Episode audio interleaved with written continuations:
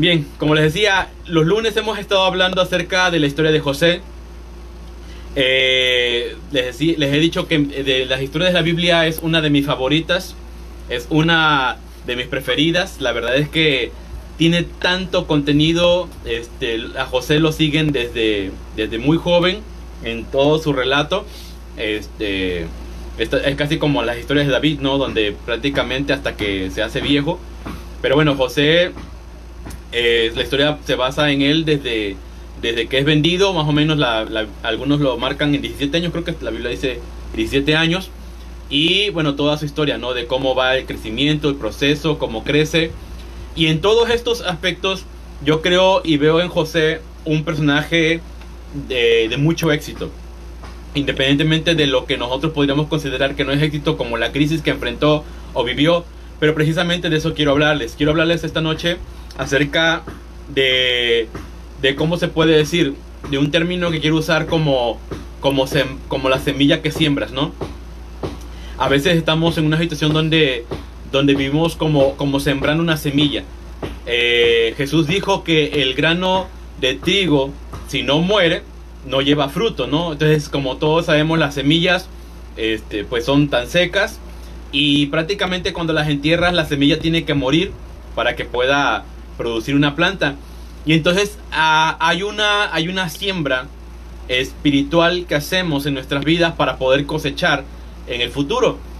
Quiero llamar a esto algo así, como una siembra, ¿no? Como una siembra, como una siembra de sufrimiento, como una siembra de, dolor. Eh, de hecho, la otra vez les comentaba, el escritor John Maxwell dice que no hay éxito sin sufrimiento y tiene sentido en, cuando lo vemos de esta forma. Si tú tienes éxito es porque alguien sufrió por ti, ¿no? Algunos son exitosos porque sus padres fueron exitosos, y, pero sus padres fueron los que sufrieron. O algunos tal vez no sufrieron, y, pero alguien sufrió antes de ellos. O sea, no hay éxito sin sufrimiento. Alguien tuvo que sufrir para que alguien más tuviera éxito. Y entonces, en, cierta forma, a veces cuando estamos pasando sufrimientos, no tenemos que pensar que es como, como que qué difícil es la vida, o, o qué injusta es, o por qué a mí yo debería ser feliz, este, cosas así, cuando en realidad lo que estás haciendo tal vez es que estás sembrando. Tenemos que quitarnos también un poco, aquí y aquí vamos a ir entrando en el punto, tenemos que quitarnos un poco el, el sentimiento egoísta, ¿no?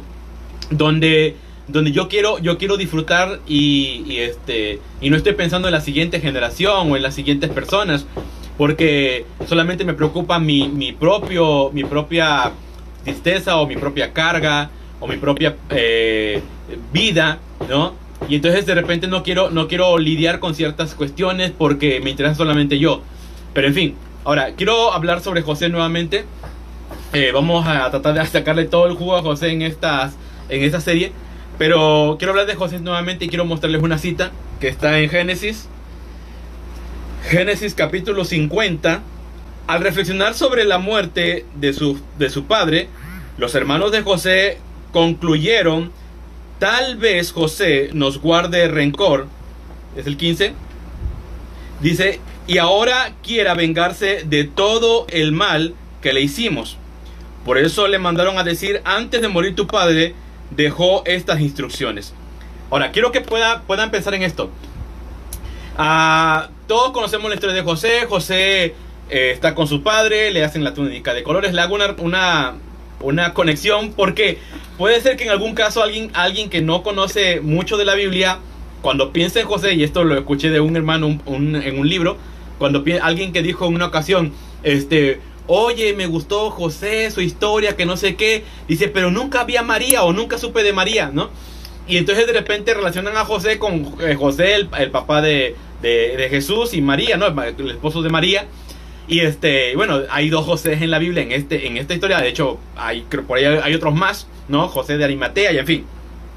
El punto es que José este, está con su túnica de colores, lo venden, termina como esclavo en Egipto, va luego a la cárcel, este, y de la cárcel sale a, ser un hombre importante eh, en Egipto, ¿no? Como, como alguien, alguien de, de, un gran mando, un gran mando. Pero todo ese tiempo hay algo que José está cargando, que es pues que sus hermanos lo vendieron. O sea, la, la, parte triste y dolorosa de esta historia es que sus hermanos no lo querían, sus hermanos quisieron matarlo, pero no lo mataron porque otro hermano dijo que no, eh, lo vendieron, ¿no? Le engañaron a su padre y le dijeron que José había muerto. Bueno, José es vendido. Y cuando José es vendido, pues termina allá sufriendo y aparte termina en la cárcel a causa de lo mismo de toda la historia. Y cuando llega un, en, un punto donde, donde José tiene éxito y cuando tiene éxito tiene el poder de salvar a su familia, a los que lo habían vendido, a los que lo habían eh, maltratado. Así que José los manda a traer a Egipto y ahora todos están bajo el cuidado de José y están bendecidos, están prósperos, tienen, tienen todo lo que necesitan, su padre está bien. Pero llega el momento en que el papá de José muere, que es Jacob. Cuando Jacob muere, entonces sucede esto que acabo de leerles. Los hermanos piensan, ahora que nuestro padre ha muerto, tal vez José quiera vengarse. Ahora, quiero, quiero entrar en algunos puntos. Primero, al reflexionar José dice sobre la muerte de su padre, al reflexionar los hermanos, sobre la muerte de su padre, dice, concluyeron, tal vez José nos guarde rencor y ahora quiera vengarse de todo el mal que le hicimos. Por eso le mandaron a decir, antes de morir tu padre dejó estas instrucciones. Ahora, quiero, quiero llegar a esta, a esta parte. José es un hombre exitoso, pero creo que tiene que ver mucho con, con su carácter.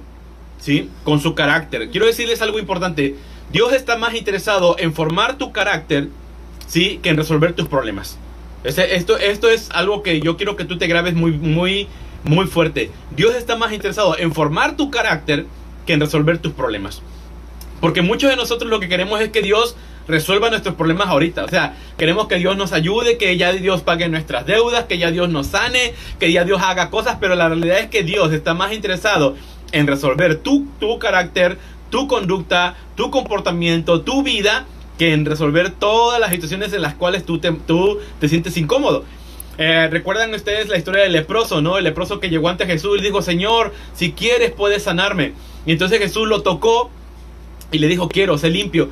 Pero eh, todos hemos dicho, o muchas veces hemos dicho, de que lo que Jesús hizo en ese momento, al tocarlo, fue más que sanarlo de su lepra.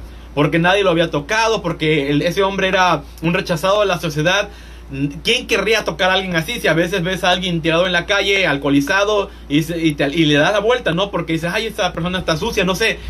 Entonces un leproso era alguien contagioso, era alguien que tenía mucho tiempo sin, sin ser tocado, sin sentir una mano. Es como ahorita que no nos podemos saludar, ¿no? Y de repente como que la gente ya extraña abrazar o, saludar a alguien o dar un beso, ¿no? Extrañan todas esas cosas, pero es, es así, o sea, eh, es cuando Jesús lo toca, Jesús le sana el corazón y después le sana la lepra. Entonces Dios está más interesado en resolver tu carácter que en, que en resolver tu problema. Tal vez tienes un problema económico, tal vez tienes un problema de salud, tal vez tienes un problema, no sé, de, de, de, afuera, de la gente, de tu trabajo o, o, de alguna asociación. Y tal vez estás desesperado porque dices, ay Dios, ¿por qué no me ayuda, Señor? Resuélvelo. Pero escucha esto, Dios está interesado en que en tu carácter. Tal vez si tu carácter cambia, ese problema es más fácil para poder enfrentarlo. No, tal vez si tu carácter cambia. Como hemos dicho, de hecho ayer decíamos en la iglesia eh, que si no cambiamos nosotros, la tormenta no va a cambiar, ¿no? Entonces de repente, si tú no cambias tus actitudes, tus comportamientos, la tormenta no va a cambiar. Si tú no cambias tu carácter, Dios puede resolver tus deudas, pero si tú no, no aprendes, si tú no aprendes a, a que no tienes que endeudarte, ¿no? Eh, o al menos no tienes que endeudarte de la forma que a veces es, es descontrolada, porque Ah, en fin, de, asuntos de, finanzas y esas cosas solamente los expertos pueden hablar, pero hay, hay, personas que han adquirido sus cosas a créditos y bueno, lo han intentado y, les ha funcionado, pero hay gente que ha exagerado, ¿no? Y se ha ido al, al, extremo y entonces de repente se encuentran hasta el tope de deudas. Pero aquí entra esta realidad, si tú no, tú no, Dios no cambia tu carácter, o sea, te puede resolver un problema económico, pero vas a volver a caer el próximo mes, ¿no? Si, tú, si tú no aprendes a controlar tu, salud, te puede Dios sanar ahorita, pero te vas a enfermar para la próxima semana. O sea, Dios, Dios está interesado en cambiarte a ti, a, resolver tus situaciones y tus, y tus dificultades. Dios quiere cambiarte a ti. Dios quiere resolver tu problema de ti, tu, tu situación de ti. Y aquí entra esta realidad. Cuando hablamos de José, cuando yo pienso en José, yo pienso que José es un hombre próspero, pero porque José tiene características que lo hacen ser próspero. O sea, José tiene características que lo hacen ser próspero y esas características no las, no las tuvo desde que nació. José fue formado y esta es la parte que, que hemos recalcado en toda esta serie. Tú necesitas una formación.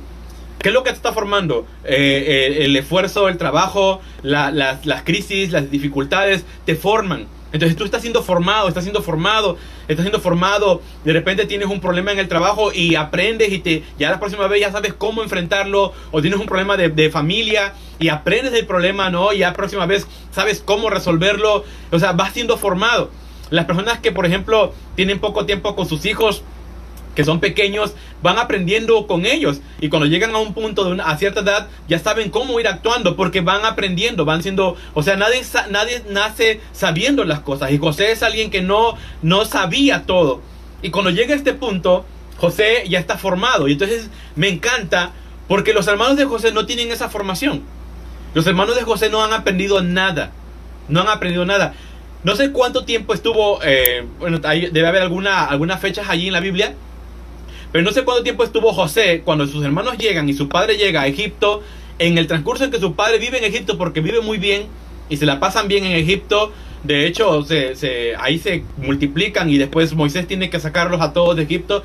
Pero bueno, en ese, en ese lapso en el que ellos llegan a Egipto y en el tiempo en que Jacob muere, no sé cuántos años fueron, pero fueron buenos años, fue un buen tiempo, vivieron una buena vida, vivieron bien porque había hambre en la tierra, iba a haber siete años de, por lo menos siete años de, escasez, iban a vivir juntos, este, porque había siete años de abundancia de las vacas gordas y las vacas flacas, así que siete años por lo menos comieron, se alimentaron, como José era un alto funcionario de Egipto, pues vivieron bien, disfrutaron la vida, y cuando Jacob muere, entonces los hermanos eh, se sienten atemorizados y van a donde está José y le dicen, ay, pues eh, tu padre, o sea, tu pa no, no dicen nuestro papá, no, no dicen papá dijo, no, sino dicen tu padre, o sea, este, eh, presentan a Jacob por delante.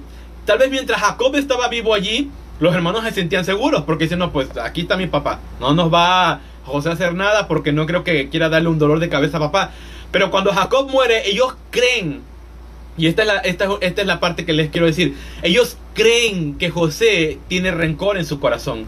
Ellos creen que José quiere vengarse. Ellos creen que José quiere castigarlos. Ellos creen que José quiere eh, destruirlos. Entonces, a ver, ahora sí, ya murió papá. A ver, búsquenmelos, agárrenlos y enciérrenlos en una prisión. No, ellos creen eso. Pero ¿sabe por qué? Porque ellos creen que José es como ellos. ¿Sí? Ellos creen que José es como ellos. Ahora yo quiero decirte algo importante. A, a veces las personas te tratan de una forma porque ellos creen que, que tú eres como ellos. ¿Sí? A veces la gente te trata mal porque ellos creen que tú eres como ellos. Entonces de repente la gente, no sé, no te habla porque creen que tú no hablas. O, o este, o te tratan mal porque creen que tú, tú, tú, tú tienes malas intenciones, ¿no? Ah, hay, gente que crea ideas en su cabeza. Y esto es algo importante porque mientras tú no, tú no aprendas a, a trabajar con esas áreas, no estás creciendo, no estás madurando, no estás fortaleciéndote. Entonces hay personas que recuerdo, recuerdo que hubo un momento que tuvimos que decir en la iglesia, hermanos, este, cuando pidas perdón, tienes que aprender a pedir perdón, o tienes que saber cómo pedir perdón. Porque de repente la gente no sabe cómo pedir perdón. Por ejemplo, hace tiempo, cuando hacíamos las santas cenas en la iglesia y este se, se invitaba, ¿no? A que reconciliaras y entonces de repente pues la gente pues hacía esa... Eh, eh, era como una, una mecánica muy estricta eh, y a veces un poco mal, este, mal manejada. ¿No? Y entonces de repente alguien decía, pues, voy a pedirle perdón al hermano con el que no, no me llevo bien. Y entonces de repente llegaba alguien y le decía algo, hermano, pues te, pues perdóneme porque pues yo la verdad es que pues yo, yo he tenido problemas con usted y pues he pensado que tal vez usted no, no me habla por esta situación. Y entonces el otro como sacado de onda dice, a ver, este, no hermano, no se preocupe, no, yo no, yo no pensaba nada de esas cosas, ¿no? Y entonces de repente cuando ya se va que dice, ah, bueno, ya le pedí perdón, pero ahora el otro se quedaba con la idea diciendo, ay, con razón la otra vez no me habló, ¿no? O con razón este eh, se portó así, ay, ahora, entonces ya ahora el otro era el que tenía las ideas en la cabeza de, de, de esas situaciones. Entonces a veces, a veces las personas ah, quieren, quieren ah, aliviar una situación, pero lo que hacen es meter más dudas en otra, ¿no? De repente alguien puede decir, oye, este, eh, perdóname, pero que pues he visto que tú no me hablas, ¿no?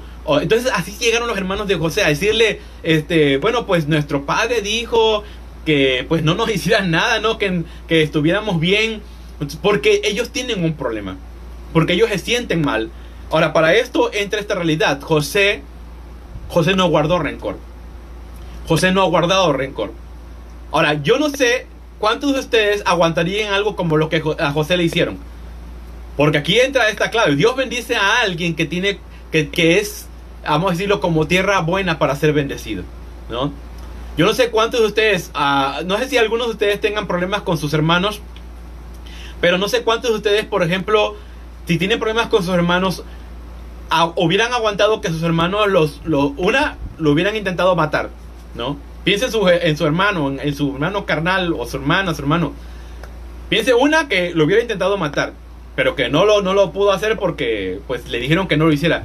Pero pues la otra fue que mejor decidió venderlo, ¿no? Entonces dijeron, vamos a vender entonces lo vendieron, ¿no? Imagínense esa situación. Lo venden, ok. A causa de, de, hacer, de haber sido vendido, pues entonces termina como esclavo en algún lugar. Cosa que ahorita, pues en tiempo no, no hay. Esclavitud, así como, como en el caso de, de José. Hay otro tipo de, opresión de, las personas.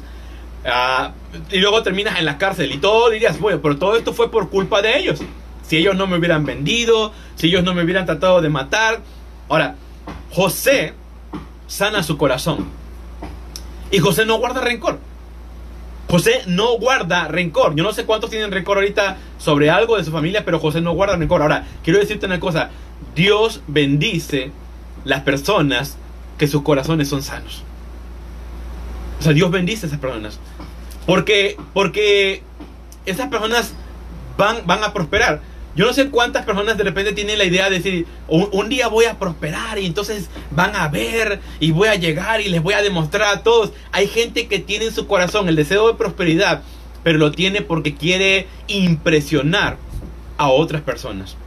Entonces tiene el deseo de que va a impresionar, quiere, quieren, quieren demostrar, ¿no? De repente quieren, voy a hacer esto y voy a hacer aquello, y cuando yo regrese me van a ver exitoso, y entonces todos verán, y ahí, ahí todos van a, a, este, a estar humillados. O sea, hay gente, y cuando hay esa intención, no hay bendición de parte de Dios. No hay bendición de parte de Dios, porque la intención por la cual quiere prosperar es errada, está equivocada. Y José es alguien que es bendecible porque José no guarda rencor. O sea, José, al principio pienso que sí le costó. Yo, yo lo trato de pensar porque pienso que sí le costó, a cualquiera le hubiera costado. Pero llegó un punto en que José no guarda rencor. No guarda rencor. Tuvo que sacar todo su rencor, tuvo que sacar todo su dolor, tuvo que sacar toda su carga. Y cuando llegan sus hermanos, él se siente feliz de poder ayudarlos. Se siente feliz de, de, salvar a su padre, a su hermano, que es el de la misma mamá, y a los otros trata de, de, de, salvarlos a todos. Y entonces él se siente bien. ¿Por qué? Porque él no guarda rencor. Y esto es, esto es clave para ser bendecido. Esto es clave. Si quieres ser bendecido, necesitas sanar tu corazón.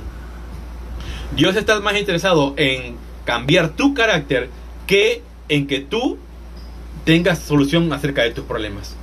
Dios está interesado en cambiar tu carácter, en que tú puedas ser una persona sana. Las personas sanas tienen puertas abiertas. Las personas sanas agradan a las personas, a los otros. Entonces a veces de repente eres agradable a un jefe, a un patrón, porque dice, esta persona siempre anda contenta, siempre anda feliz. O las personas amargas no. O las personas con amargura. Las personas con amargura son rechazadas todo el tiempo. Hay gente que está siendo rechazada y de repente no sabe ni por qué la gente lo rechaza, pero es porque traen amargura. Entonces de repente sin querer hay, hay nuevas personas que conoce y esas personas le van a rechazar porque traen amargura. Y entonces de repente son rechazados, rechazados, rechazados, rechazados. Y la gente se, no, no, no, no haya la bendición por esa razón, porque en su corazón, en su corazón, su deseo solamente es querer prosperar para demostrar algo. Y no tienes que demostrar nada. O sea, no tienes que demostrar nada. Dios, Dios quiere bendecirte y no tienes nada que demostrar. Ahora, aquí entra, eh, uno, uno es lo que le digo, este, Dios está más interesado en, en ayudarte a cambiar tu carácter que resolver tus problemas. Lo siguiente es esto. Eh, aquí entra otra parte. Dice, díganle a José, bueno, según lo que dijo el padre, díganle a José que perdone, por favor, la terrible maldad que sus hermanos cometieron contra él. Así que por favor perdona la maldad de los siervos del Dios de tu Padre, dice. Dice, nuestro padre dijo, o sea, los hermanos llegaron escondiéndose detrás del padre. ¿Quién sabe si Jacob había dejado, había dicho eso o no había dicho eso? Pero los hermanos se escudaron diciendo, tu padre dijo, perdona la maldad de tus hermanos y, y no sé tanto, ¿no? Ellos llegaron así, escudándose. Y entonces dice, cuando José escuchó estas palabras, echó a llorar. Me encanta José. Me encanta José. A cualquiera se le quiebra el corazón en ese momento porque dice, cuando escuchó a sus hermanos decir estas palabras, echó a llorar.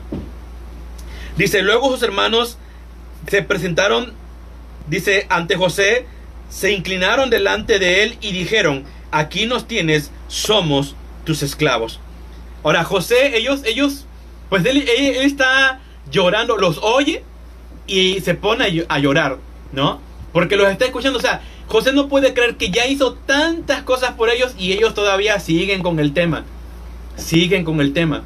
Y es que sabe que a veces hay personas que no saben perdonar. Y como no saben perdonar, no creen que puedan ser perdonados. Y esa, parte es, es extraordinaria. Porque José cuando los oye, se pone a llorar. Entonces él piensa, ¿cómo es posible?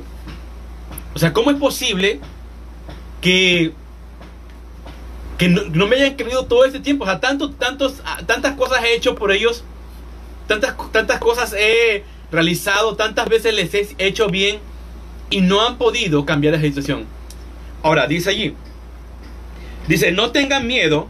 Les contestó. Dice José. Pues acá, ¿puede acaso, ¿puedo acaso tomar el lugar de Dios? Es verdad que ustedes pensaron hacer el mal, pero Dios transformó ese mal en bien para lograr lo que hoy estamos viendo. Me encanta salvar la vida de mucha gente. Dice, pero Dios transformó ese mal en bien para lograr lo que hoy estamos viendo, salvar la vida de mucha gente. Ahora aquí entra otro, otro punto. Primero les digo que Dios está más interesado en cambiar tu carácter que en resolver tus problemas. Tú tienes problemas tal vez, pero Dios quiere cambiar tu carácter. Dios quiere cambiar tu carácter. José en todos esos años lo que aprendió es a cambiar su carácter a cambiar su vida, a cambiar su actitud, a, perdonar, a amar, a pensar en el bien de las personas. Primero. Lo segundo, tienes que hablar con tu familia. O con las personas con las que te rodeas. Tienes que hablar. Tienes que hablar. Esta parte me encanta porque a, a veces las, las personas dan por hecho algo. Dan por hecho algo, pero hay muchas cosas que están enterradas en el corazón de la familia. Hay muchas cosas hay muchas, muchas cosas que, que, no has hablado, que no has descubierto, que no has sacado, que no has mostrado, que no has entendido y de repente simplemente das por hecho. Por ejemplo, que un día hubo una situación y ya, o sea, vamos a ignorarla y ya pasó, ya pasó, este, ya todos estamos bien, todos estamos en paz. Si no se toca el tema, no hay, no hay problemas. Pero hay mucha gente que cuando se toca un tema, todo explota. ¿Por qué? Porque cuando se toca un tema explota porque no han hablado porque no han resuelto, porque ese tema simplemente lo tapan como familia, pero no, no lo quitan, no lo desaparecen. Entonces de repente hay situaciones familiares que tienen que realmente resolver y que tienen que realmente hablar. José, vamos a pensar de esta forma, José da por hecho que sus hermanos ya se olvidaron del tema. Y sus hermanos dan por hecho que José está, que los quiere castigar y los, va a condenar el día que su padre muera. Así que mientras ellos pasan por la, eh, los siete años de, la, escasez, eh, se topan con José de repente, José, hola, este hermanito, se abrazan y vamos a comer, ya van a comer y mientras, pero sus pensamientos está, José nos va a matar y José está, ay, mis hermanos, ya, ya olvidamos el tema. No, pero no, o sea, el tema no se ha olvidado. Eh, para los hermanos no se ha olvidado y para José todavía también el tema está allí. Así que todos creen que ya todo ya pasó, pero años pasaron y ellos siguen con un tema que no ha terminado que no ha terminado. Entonces mucha gente sabe que necesita hacer ahorita en esta cuarentena, ahorita que están todos en casa, tienen que aprovechar para hablar de ciertos temas. Hace unos días hablábamos como, familia, porque a veces por el hecho de estar como familia no significa que, que estamos comunicándonos todo el tiempo. A veces estamos hablando con familia, pero en realidad no estamos tratando asuntos delicados de la familia. ¿Sí? Por ejemplo, yo aquí estoy con mi familia, ¿no? Con, con, mis hijos, este, con mi esposa, convivimos, platicamos, comemos, salimos, venimos, regresamos y todo el tiempo ya andamos, ¿no? Circulando, circulando, vamos a la iglesia, hacemos todo tipo de cosas y de repente pensamos que como andamos los cuatro juntos, este, todo está bien. Pero en realidad hay cosas que no hemos hablado, hay cosas que no hemos tratado, hay cosas de las que no hemos, no hemos tocado puntos. A veces pensamos que nuestros hijos como son pequeños o como son jóvenes, bueno, en mi caso, este, que Basti, por ejemplo, tiene, tiene 13 años, a veces pensamos que bueno, no tiene problemas, o sea, este, ¿qué problemas puede tener Basti ahorita, no? Este, está aquí en la casa, eh, o, bueno, ahorita no está en la casa, ahorita está con, con, con sus abuelitos, este, ahí, no sé si por ahí ande Basti, pero bueno. Sí. Ok. Eh, entonces, de repente pensamos en, en, en esa situación, de, ah, pues qué problema, pero realmente sí tiene problemas. O sea, sí tienen problemas. Y entonces tuvimos un tiempo como familia donde platicamos, donde abrimos el corazón, donde tratamos de hablar de cosas que no habíamos tal vez hablado, donde expresamos algunas situaciones y fue liberador. Fue liberador porque pensamos que tal vez no tienen problemas, ¿no? Mis hijos, ¿qué problemas pueden tener? Pero tienen problemas. O sea, esta, esta crisis de la pandemia a, muchos les está afectando. O sea, hay muchas personas que realmente están preocupadas, están ah, afectadas y los jóvenes también están siendo afectados, los niños, o sea, de repente piensas en el niño que anda jugando con sus carritos, pues dices, ay, ¿qué problemas puede tener él? Pero tiene problemas. O sea, tiene problemas y necesita ah, hacer algo porque él, él pueda realmente sentirse bien. Entonces hay muchas situaciones en las que tenemos que hablar. Y de repente damos por hecho que no, ya pasó. O sea, ya, ya, ya, ya dejamos el tema por la paz, este, ya nadie hable del tema, este, se acabó. Necesitamos sanar. Y para sanar necesitamos hablar.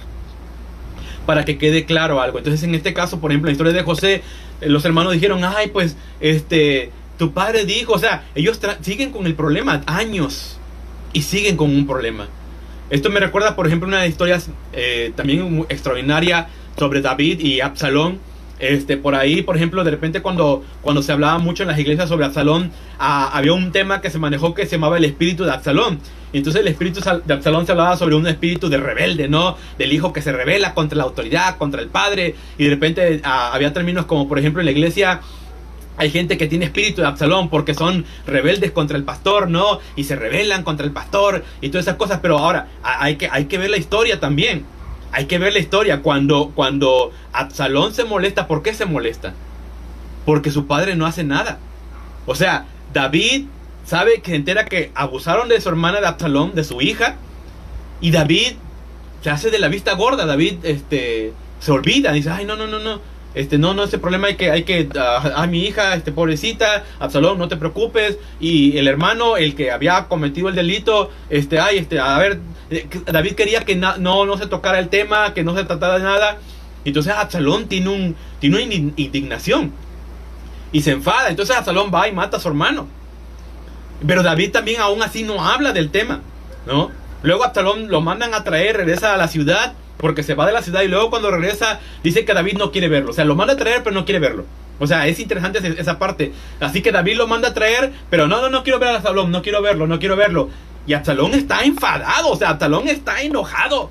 Y con mucha razón porque su padre no hizo nada con respecto al abuso de su hermana, su padre no hizo cosas y entonces David, Absalón comienza a, reunir un ejército y hace un golpe de estado contra el rey David y entonces ahí entra la parte donde Absalón obviamente no es, no es correcto, pero, pero todo esto viene a causa de que a algo que David dijo, este tema no se toca, ¿no? Y lo dejaron allí crecer y crecer y crecer. Y el, y el, problema que pudo haberse resuelto con que David castigara al, responsable de haber abusado de, su hija, que eran, era todo era entre la, en la misma familia, un, un desastre. O sea, David debió haber hecho algo. David simplemente decide no tocar el tema, decide simplemente ignorar la situación y que todo eso pase y eso es una, una bolita de nieve que con el paso del tiempo se convirtió en una bomba y vino a causar grandes destrozos o grandes daños a la ciudad con el tiempo y a todo el pueblo. Entonces de repente hay temas en la familia, hay temas en la familia que, que, están dejándose pasar, ¿no? Entonces a veces, por ejemplo, temas de, esposos o temas de padres e hijos o temas que los hijos no han podido hablar con sus padres y, y todas esas cosas. Entonces de repente tiene que haber un momento donde se tiene que sanar, donde se tiene que hablar, donde se tiene que decir. Porque si tú simplemente crees que el tiempo va a curar las cosas, el tiempo no cura nada. El tiempo empeora las heridas. El tiempo empeora las situaciones. La gente da por hecho que las personas ya olvidaron, pero la gente no fácilmente olvida las cosas. Las cosas tenemos una supermemoria y las cosas difíciles las guardamos muy bien en el cerebro. O sea, las guardamos eh, como si hubiera pasado ayer. Entonces, hay gente que llora por algo que pasó hace cinco años, es que lo tiene aquí fresco. Entonces de repente tenemos que pensar en eso y, y, y ahí aquí entra un punto que es poder hablar. Quieres ser bendecido, quieres ser prosperado, necesitas hablar. Y necesitas estar en paz, porque de nada servía toda la prosperidad que José había alcanzado si no había sanidad en su familia, si no había paz en su familia. Entonces aquí entra, ya para ir finalizando, me encanta lo que José dice, es verdad, dice que ustedes pensaron hacerme mal, pero Dios transformó ese mal en bien para lograr lo que hoy estamos viendo, salvar la vida de mucha gente. Y aquí voy a, aquí voy a terminar. Dice, bueno, dice, así que no tengan miedo, yo cuidaré de ustedes y de sus hijos. Me encanta. Yo cuidaré de ustedes y sus hijos. José les da una promesa y les sabe que ustedes van a estar bien. Voy a cuidar de ustedes, incluso si ustedes mueren, voy a cuidar de sus hijos. O sea, ustedes están seguros, tienen un seguro conmigo. ustedes y sus hijos. Pero José tiene algo, algo clave, dice ahí, ustedes pensaron hacerme mal, pero Dios cambió el mal para, hacerme, para hacernos un bien. Y dice una, una palabra, para salvar a mucha gente. Para salvar a mucha gente. Ahora, esta es la parte que les decía. Y la, la, la, tercera cosa es esta. tiene que haber una semilla que se siembra para ver una bendición. Tiene que haber una semilla que se siembra. A veces sembrar la semilla cuesta. A veces sembrar la semilla duele. A veces sembrar la semilla se sufre. ¿Sí? Yo no sé cuántos de ustedes están sufriendo ahorita sembrando semillas. Pero dice la Biblia que irán andando y llorando el que lleva la semilla. Dice, pero volverán con regocijo, trayendo, dice una expresión, la gavilla, la versión que usamos, pero es el fruto, ¿no? dice, irá andando y llorando el que lleva la semilla. Ahora, ¿sabes qué tiene a veces que tenemos que pasar? Tenemos que sembrar semillas. Y esta parte tal vez es difícil o tal vez es complicada, pero tenemos que aprender a sembrar semillas. Ahorita, por ejemplo, esta situación de la crisis, de la pandemia, ¿sabe qué estamos haciendo como iglesia? Estamos sembrando semillas. Eso me vino en el corazón ahorita que estábamos platicando porque estábamos cenando con mi familia, con mi esposa y Gadi. Mientras cenábamos, me vino a la mente mientras estábamos platicando, no recuerdo que platicaron ellos, que me vino un pensamiento, es decir, cuando, cuando venga el próximo año y cuando toda esta pandemia baje, entonces podamos congregarnos, ¿sabes qué vamos a ver? Y quiero que ustedes como iglesia de Mar de Vida y todos los que son de otra iglesia, pero también han estado sembrando la semilla, ¿sabe qué vamos a ver? Vamos a ver un gran fruto de parte de Dios. Vamos a ver un gran fruto. Ahorita cuesta, cuesta no congregarnos, cuesta no vernos, cuesta este, tener que estar trabajando en muchas, muchos proyectos, cuesta hacer cosas. Eh, esta, esta, temporada nos develamos no tanto por la pandemia, sino porque de repente que, que hay que poner a editar el video, que el video se dañó, que hay que volver a, editar. Entonces a la una de la mañana, dos, tres de la mañana, de repente venimos durmiéndonos. Este, lo pongo a cargar, por ejemplo, como eh, transmitimos a través, bueno, eh, a veces los pregrabados los ponemos en Facebook y en YouTube. Bueno, este voy a, como tarda el proceso de carga, porque a veces el, video tiene mucha calidad, a veces lleva varias horas. Bueno, lo pongo a cargar a las 3 de la mañana para que a las 6 ya esté listo y pueda poner a cargar el de YouTube para que ya, eh, ya mediodía esté convencido de que estamos en paz y en la tarde vamos a poder el video, ver el video con calma, ¿no? A veces así, a veces lo podemos cargar en cuatro días con calma y todo, pero a veces ahí tiene que batallar. Entonces de repente tenemos que batallar y lidiar y tenemos que estar sembrando una semilla. Ahorita estamos sembrando semillas, sembrando semillas, sembrando semillas, sembrando semillas, pero ¿sabe qué? Vamos a ver un gran fruto cuando todo esto termine. Porque hemos oído, hoy, hoy, hoy, veíamos a, a una familia y estuvimos este, un reto platicando con ellos. Bueno, veíamos dos familias, este, estuvimos platicando tantito con ellos y, y en lo que platicamos nos contaban de, de su, experiencia detrás de las transmisiones y cómo lo han percibido. Incluso hablan de sus familiares que no van a la iglesia que no, no, no iban a la iglesia o que no van a la iglesia y que como, como dicen, no, pues me gustó por esto y me gustó por aquello y hablan de esto, oye, me gusta la iglesia, me gusta, les gusta Pegrillo, ¿no? Y todas esas cosas. Y esa gente que ahora está despertando su deseo y su hambre de Dios, ¿sabe qué va a pasar? Esa gente vamos a ver el fruto. Estamos sembrando. Estamos sembrando. Es difícil porque quisiéramos regresar a, las reuniones, pero no vamos a regresar ahorita.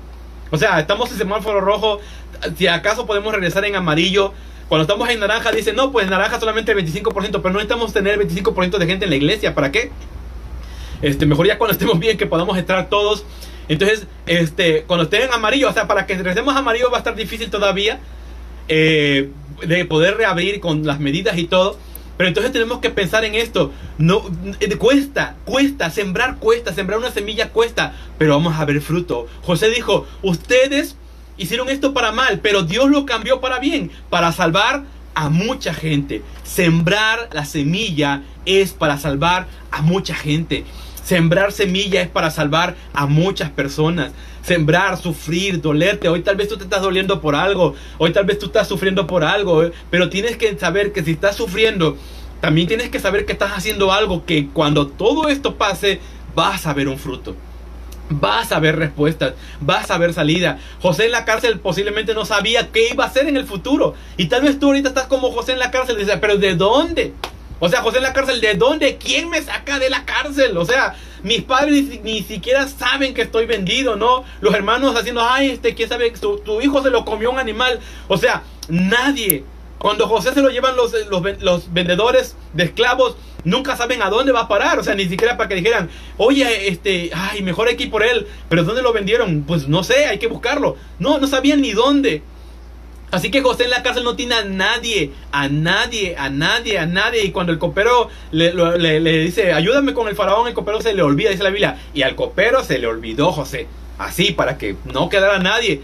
Entonces, ahorita en este momento estás pensando, nadie, o sea, ¿de dónde? ¿Cómo voy a salir? ¿Cómo me va a ayudar? Y estás sufriendo y estás batallando y estás con crisis y con complicaciones, pero sabes una cosa, vas a salir y cuando salgas, todo lo que sembraste en este transcurso de tiempo, vas a ver un fruto vas a ver un fruto. Pero tienes que ser paciente. Como todo sembrador, tienes que ser paciente. Nadie siembra un frijol ahorita y ya mañana está la plantita. O sea, lleva un proceso largo. Nadie siembra, imagínense, hay, hay, hay frutas que son de temporada, ¿no? Esas, esas son cada año. O sea, nadie siembra algo ahorita y al rato ya está dando. Lleva un proceso. Y entonces ahorita este es un tiempo de proceso. Es un tiempo de un proceso en el que tienes que aprender a pasar por él. Así que a mí me encanta la vida de José porque tiene tantas lecciones. Sobre todo tiene lecciones para aquellos que queremos prosperar algún día o aquellos que queremos ser bendecidos en algún momento, pero no nos gusta sufrir. Para mí esa es la clave de José. Queremos ser bendecidos, pero no nos gusta sufrir. Yo quiero decirle una cosa, el sufrimiento no es, no es solamente para, para la gente que no cree en Dios. Porque la, la primera cosa que alguien hace cuando sufre es, ¿dónde está Dios? ¿Y por qué Dios? ¿Y por qué Dios? Hasta la gente cuando no cree en Dios, lo primero que te van a decir cuando tú le hablas de Dios, pero si Dios es tan bueno, ¿por qué tal persona está sufriendo? O sea, el sufrimiento no, no es porque ya porque creemos en Dios, ya Dios nos quita el sufrimiento, entonces ¿para qué hacemos todo lo que hacemos en la vida? Sino el sufrimiento es parte, muchas veces para enseñarnos a aprender a crecer. Así que tal vez tú estás sufriendo y batallando con muchas cosas, pero Dios quiere enseñarte algo. Así que termino ya diciendo las tres últimas, las tres cosas que ya dijimos. Primero, Dios está más interesado en transformar tu carácter que en resolver tus problemas. Sí, cambia tu carácter. Cambia. José mm, perdonó a sus hermanos y le hicieron algo realmente malo. Yo no sé si tienes problemas con familiares, con amigos, con vecinos, con parientes y tal vez lo que te hicieron ni siquiera fue tan grave como lo que le hicieron a José. O tal vez es muy grave, pero sabes una cosa, si tú no sanas tu corazón, no vas a ser feliz en la vida y necesitas perdonar.